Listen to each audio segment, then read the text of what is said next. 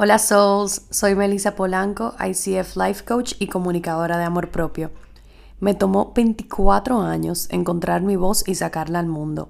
De ahí nace Sculpture Soul, para transmitir mis aprendizajes y acompañar a otras mujeres a creer en su voz. En este espacio se habla de lo que no nos atrevemos a decir, de lo que sana y de muchas emociones incómodas. Hello Souls, bienvenidos a otro episodio de Sculpture Soul, the podcast. Estoy hoy súper contenta porque es mi primera vez grabando desde República Dominicana, desde que me mudé de Madrid para acá, para mi casa de nuevo. Eh, hoy es domingo, sé que no es un día de trabajo, pero como ya deben saber, para mí esto de grabar, esto de crear contenido, no se siente como trabajo, sino que lo tomo day by day y el día que me inspire es el día que me siento y el día que lo grabo, porque mientras más yo entienda que yo puedo hablar desde el corazón un día que de verdad lo sienta, más me siento alineada en compartir contenido. No tengo horarios, no tengo días, hoy fue el día que me inspiré y yo amo los domingos porque es un momentico para mí es un día donde no me gusta hacer nada, me gusta pasármela en casa, tranquila, en pijama y así soy yo feliz. Anyways, entrando en tema, hoy quiero traer un tema a la mesa de holding you accountable. ¿Qué quiere decir holding you accountable? Es cuando tú le dejas saber a la persona al frente qué prefieres, qué no, qué te gusta, qué no o si esa persona tiene una conducta en la que tú no estás de acuerdo y se lo dejas saber. Muchas veces, bueno, esto es como poner límites, así le ponemos nombre.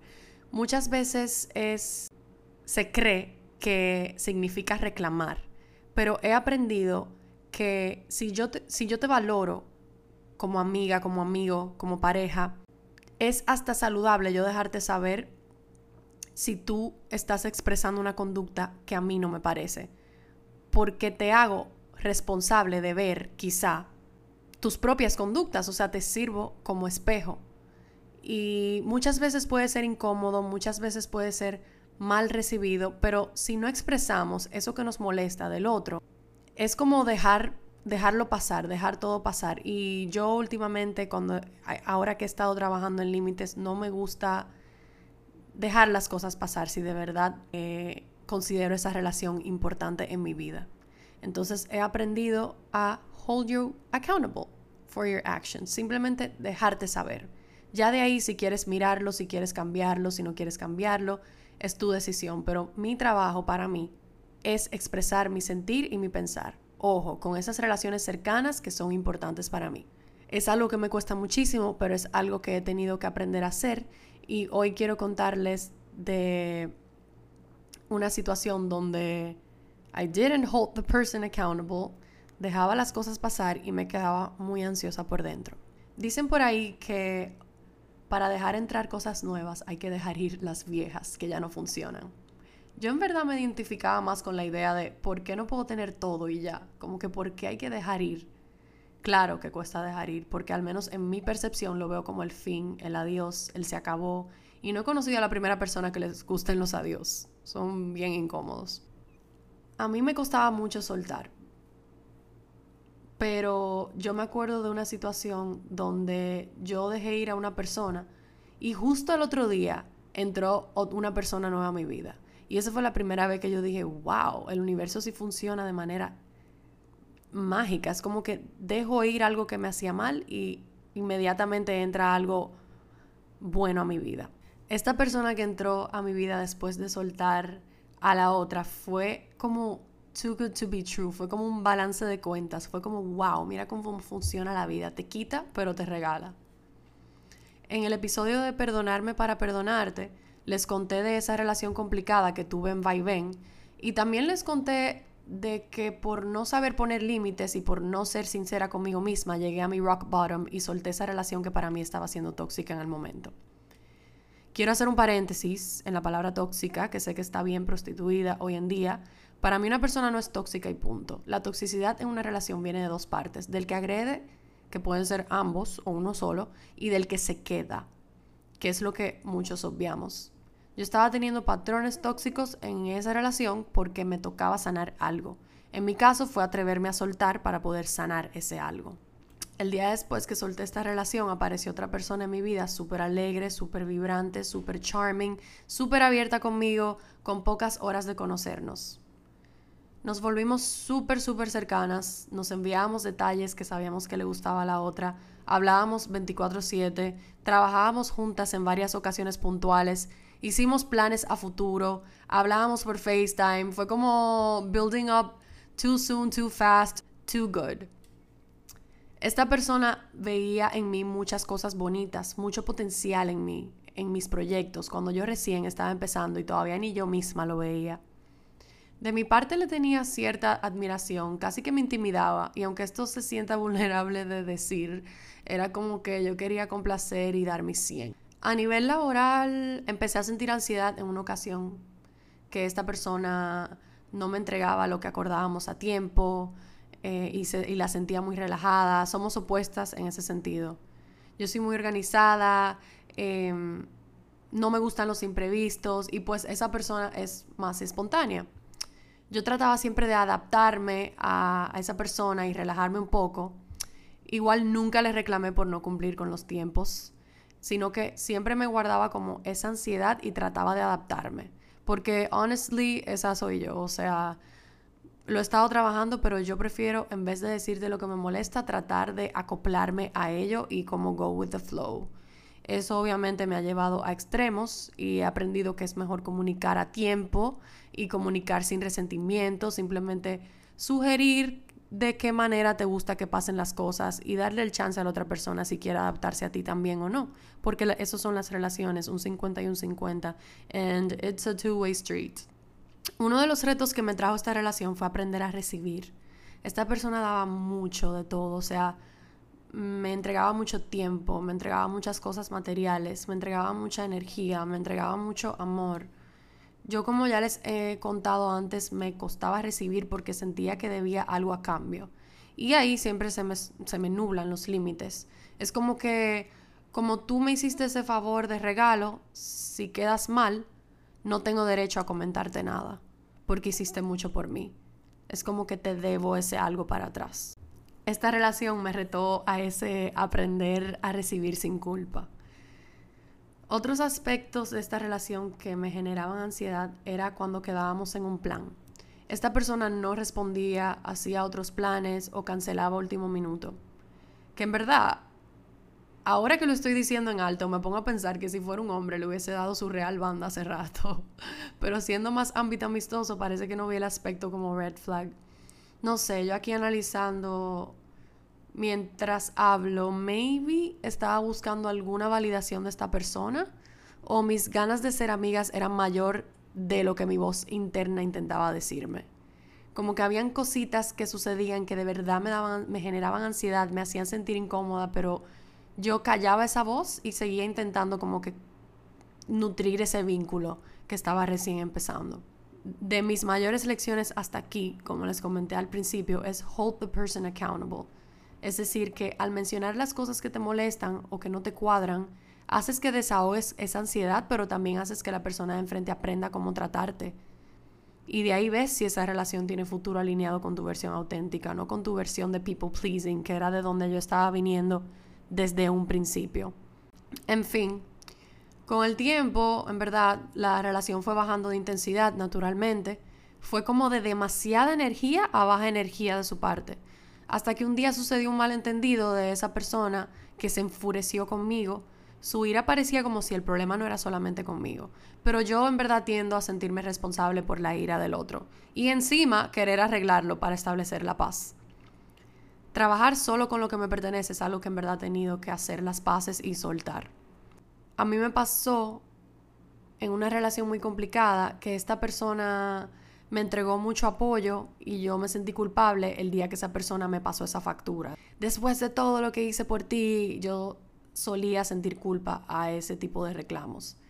Esta persona de la relación actual que les hablo, cuando se enfureció conmigo, sí me mencionó todas las veces que me ha ayudado, todas las veces que me ha apoyado y que cómo va a ser que yo puedo comportarme de esa manera y como dice el dicho de que Dios te pone el mismo puente hasta que lo cruzas, yo esta vez sí pude mantenerme más neutra. Yo esta vez sí pude entender que el apoyo es mutuo, que la relación toma un 50 y un 50, que no es que esta persona me entrega todo y yo le debo la vida para atrás, sino que es un equilibrio. Y esta vez yo sí pude afrontar la situación de manera como aquí el apoyo es mutuo, aquí la creatividad es mutua, aquí nadie dio más que nadie y aquí lo que se entrega se entrega desde el corazón. Entonces eso me ayuda a mí como a soltar esa culpa y a entender de que cada quien es responsable de lo que entrega. Ahí fue que yo me di cuenta que Dios había puesto el mismo tipo de persona en mi camino, solo que esta parecía todo lo contrario. De ahí viene el dicho de no todo lo que brilla es oro. No digo que esta persona sea menos ni más por este hecho, todos estamos batallando con nuestras propias heridas, pero para mí hay que estar claros, no importa qué tanto estemos batallando nuestras heridas, hay personas que te hacen bien y hay personas que no. Tus propios patrones pueden influir en si esa persona te hace bien o no, pero independientemente de que juegues un rol en la relación, lo importante es actuar en base a lo que sea mejor para ti sin juzgarte. Con esta persona, siendo la segunda que me saca factura de todas las veces que me ha ayudado, He aprendido a no sentir culpa al recibir, sino entender que cada quien es responsable de lo que entrega y asumir que las personas en verdad entregan desde el amor porque así me aseguro de hacerlo yo en mi versión consciente del presente. Entonces, pro tip, si alguien un día te dice y te saca factura de todas las veces que te ha ayudado, tú le dices, sí, el apoyo aquí es mutuo y entiendo que lo hiciste desde el corazón. Al menos eso he aprendido yo a hacer. Al final, en verdad, esta persona y yo pudimos llegar a un acuerdo y entendernos esa persona mencionó que estaba trabajando algunas cosas personales, yo honré esa parte, pues yo también estoy trabajando las mías. Y la verdad, ya no busco perfección en las relaciones, solo intención y conciencia. Respeto mucho los flaws del otro porque yo conozco los míos y respeto que una persona admita que se equivoca porque puedo verme reflejada y puedo verla con luz. Yo le tengo mucho cariño a esta persona y todavía hay épocas donde encontramos un espacio para intercambiar un mensaje o un regalo desde el amor. Pero aparte de eso, ya la relación no es igual. Es decir, ya hay una distancia más marcada y una frecuencia de, de intercambiar energía pues más espaciada. Yo he aprendido también que no podemos cambiar a las personas, solo podemos cambiar la manera en que nos relacionamos con ellas y las expectativas que tenemos.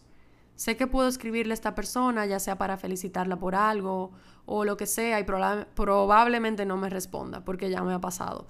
Pero igual lo escribo porque me nace y sé que mayormente, aunque no me responda, mi mensaje está allá afuera porque salió de mí, porque quise entregar el mensaje. Bueno, aquí se pone buena la cosa. Cuando traje este tema terapia pude ver el trasfondo de toda la relación y quién fui yo frente a todo esto. Porque mi intención nunca estuvo ver que esta persona hizo mal, ver qué me molestó esta persona, sino más allá ver quién fui yo en todo ese tiempo y qué dice de mí toda esta situación. Eso es lo que me gusta de, terapia, que me permite verme en un espejo y así hacer los cambios necesarios para tener relaciones más saludables en el futuro. Yo pude ver que en un sentido yo veía a esta persona superior y que buscaba esa validación, que viese todo eso en mí cuando todavía yo no me sentía empoderada de todo eso yo misma, es decir, todo eso lindo que ella veía en mí. Entonces es como un apego a querer tener esa persona en mi vida para que me lo diga. Difícil de admitir, pero cierto. Por ende, mi autenticidad en verdad no participó mucho porque no me atreví a decirle a esa persona cuando me sentía incómoda, cuando me sentía ansiosa. No me atreví a decirle a esta persona, hey, ¿por qué no me respondiste ayer cuando habíamos quedado en un plan? O hey, eh, necesito que seas más puntual con las cosas que pautamos a nivel profesional de trabajo. Necesito que me entregues a tiempo porque me genera ansiedad cuando, cuando hay imprevistos porfa avísame con antelación si no me vas a poder entregar el día que acordamos. Ese tipo de cosas yo no las comunicaba porque me daba miedo como decepcionar a la otra persona o ser una intensa. También en verdad me tocó balancear mi propio ego en cuanto a percibir personas superior o inferior a ti. Haciendo un paréntesis, eso habla mucho de la autoestima. Y como siempre digo, no es borrar completamente el pensamiento, es simplemente estar consciente y saber que puedes elegir confiar en ti hasta cuando desconfías, que eso siempre lo digo.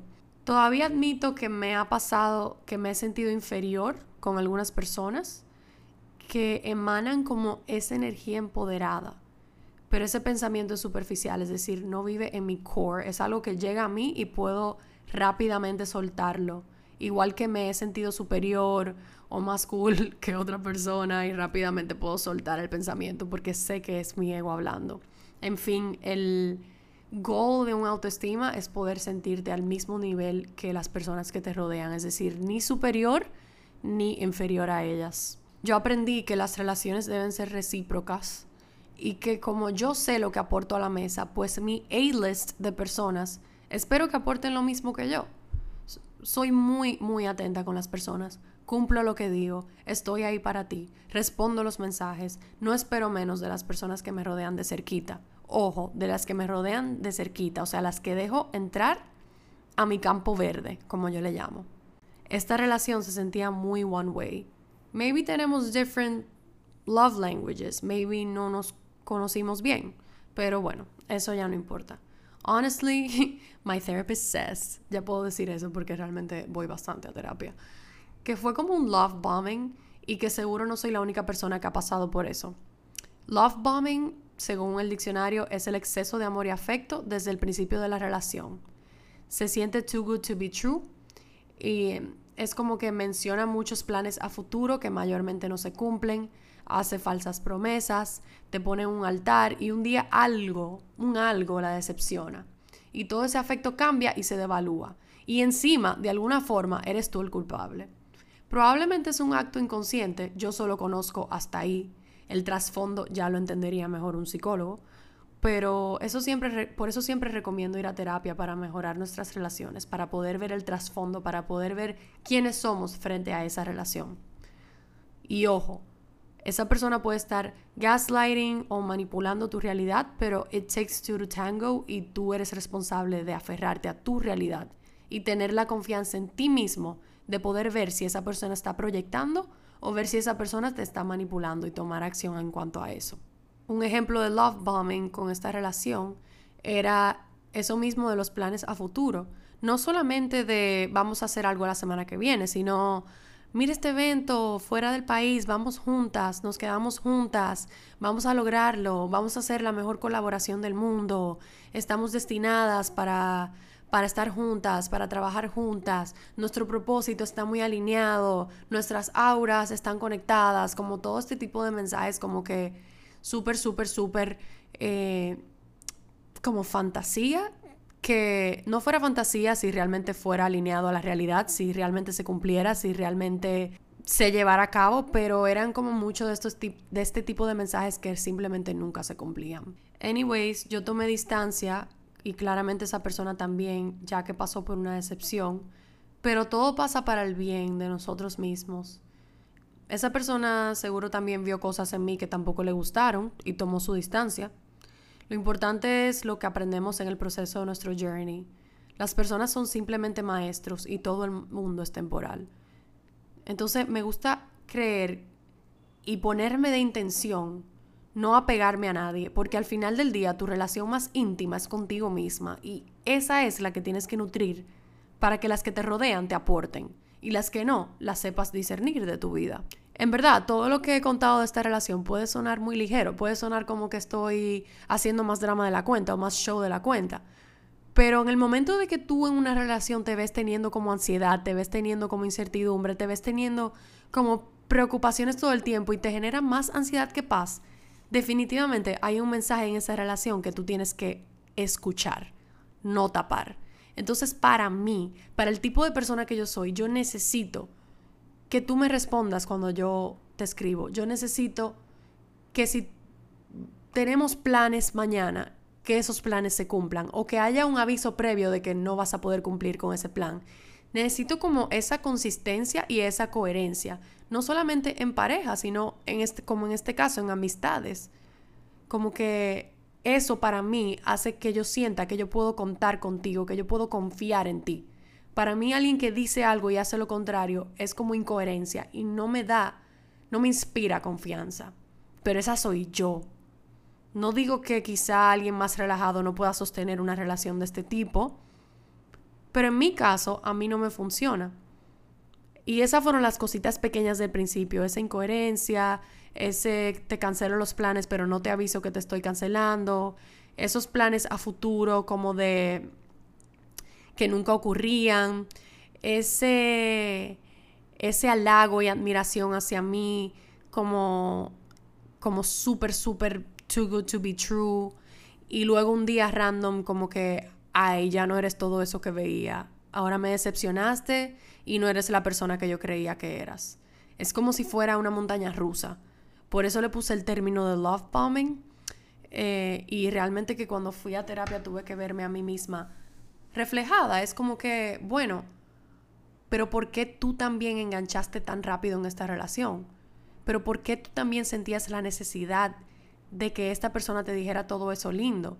Pero ¿por qué tú también sentías esa necesidad como de complacer a esta persona y estar ahí 100% para esta persona? O sea, fue como que yo también tuve un apego muy fuerte de, de, de dar mi todo, de ser mi 100, de, de invertir mucho en esta relación que, que tenía menos de tres semanas. Entonces fue como preguntarme por qué será que yo busco personas que brillen, que estén empoderadas y que generen tanta seguridad en sí mismas.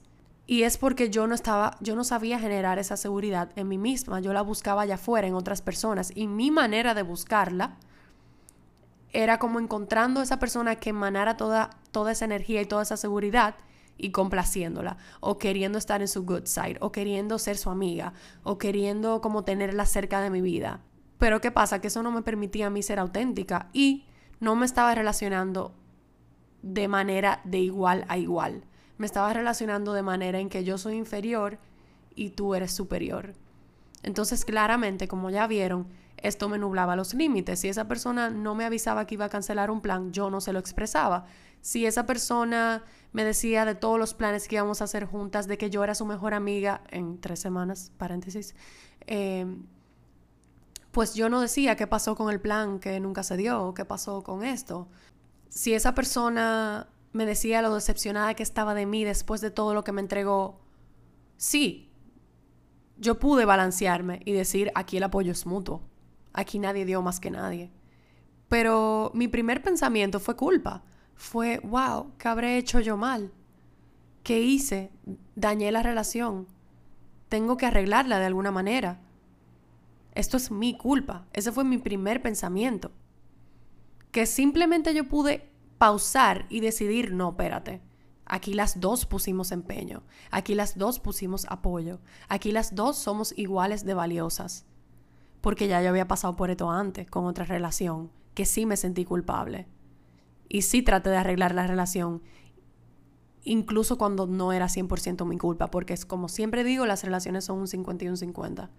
Pero ¿qué pasa? Que como esta se sintió como un déjà vu, como, wey, espérate, esto me ha pasado antes. Aquí yo sí pude como mantener ese balance. Y nada, este tipo de relaciones que simplemente no van contigo, no son compatibles, son personas que llegan a tu vida para brindarte información de quiénes van contigo, quiénes no. ¿Qué tú esperas que la persona de enfrente aporte a la mesa? ¿Qué aportas tú a la mesa? Que eh, también lo veo como un reto de ¿Hasta qué punto vas a llegar sin comunicar lo que te molesta? ¿Cómo vas a atreverte tú a comunicar eso que prefieres y no prefieres? ¿Cómo vas a tú show up for yourself en esa relación? Entonces sí, me enseñó mucho. Hoy en día esa persona y yo no hablamos. Eh, la última vez que le escribí realmente no me respondió. Eh, y ya hoy yo entiendo que que hay personas que son así, que no son muy pendientes, eh, wow, me trabé, que no son muy pendientes al celular, que quizá no son, no, no son tan pendientes. Y simplemente su manera de ser. Para mí esta persona, admiro que se trabaja, tiene un aura muy bonito, una energía muy bonita, pero simplemente es una relación que si se acerca mucho ya es algo que me, que me da ansiedad. Entonces yo prefiero tenerla, como yo digo, en el semáforo en amarillo, que aunque le tenga mucho cariño, la tengo de lejos eh, y de vez en cuando intercambiamos mensajes. Pero sí, eh, existen este tipo de personas que te pintan una película en muy poco tiempo, te dicen todo lo bonito que ven en ti y luego un día random lo decepcionas y bueno, eso simplemente te dice con quién quieres tener cerca y a quién no quieres tener tan cerca.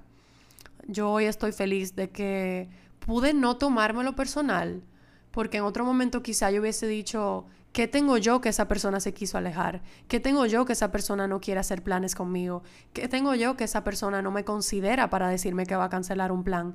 ¿Qué tengo yo que esa persona quería hacer todos estos planes a futuro y ahora no quiere? Cuando hoy puedo decir simplemente esa es su manera de relacionarse con ella misma. Y yo tengo el poder de decidir de qué manera quiero relacionarme yo conmigo misma. ¿Qué distancia quiero poner yo en cada relación que me toca? ¿Qué energía quiero poner yo en cada relación que me rodea? ¿Qué tan hábil soy yo para soltar una relación que no me hace bien? ¿Qué tanto apego genero yo en las relaciones que me rodean? ¿Y hasta qué punto tengo yo que llegar para alejarme cuando sé que algo no me hace bien? Y siento que en estas ocasiones, cuando son cosas tan minuciosas, es como más difícil de darse cuenta cuando algo te hace mal y aún más difícil alejarse. Pero he aprendido que, aunque sea difícil, es primordial para mí escuchar mi voz interna. Y si hay algo ahí que no me cuadra, yo 100% lo voy a poner en la mesa. Si tú eres importante para mí, probablemente tenga la conversación. Si no eres tan importante para mí y no es una relación que quiero nutrir, probablemente simplemente tome un poco de distancia sin, tener que tener the talk. Entonces, nada, ¿qué, con, ¿qué quiero dejar de mensaje hoy? Que aprendas a hold yourself accountable y hold the person in front of you accountable. Que si es una relación que te importa, que sepas decir lo que te molesta y lo que no que si es una relación que no te importa pero que te hace mal, que sepas tomar distancia. No siempre hay que tener la conversación, pero 100% requiere una acción de tu parte, no una inercia eh, de quedarse estancada, sintiendo la misma ansiedad, sabiendo que hay algo en esa relación que no te cuadra. Si yo veo una conducta que tú expresas hacia mí que no me parece, yo 100% te lo voy a dejar saber. De ahí a que tú decidas si te parece que yo merezco eso o no, ya de eso va a depender si mantenemos esa cercanía o tomamos un poco de distancia.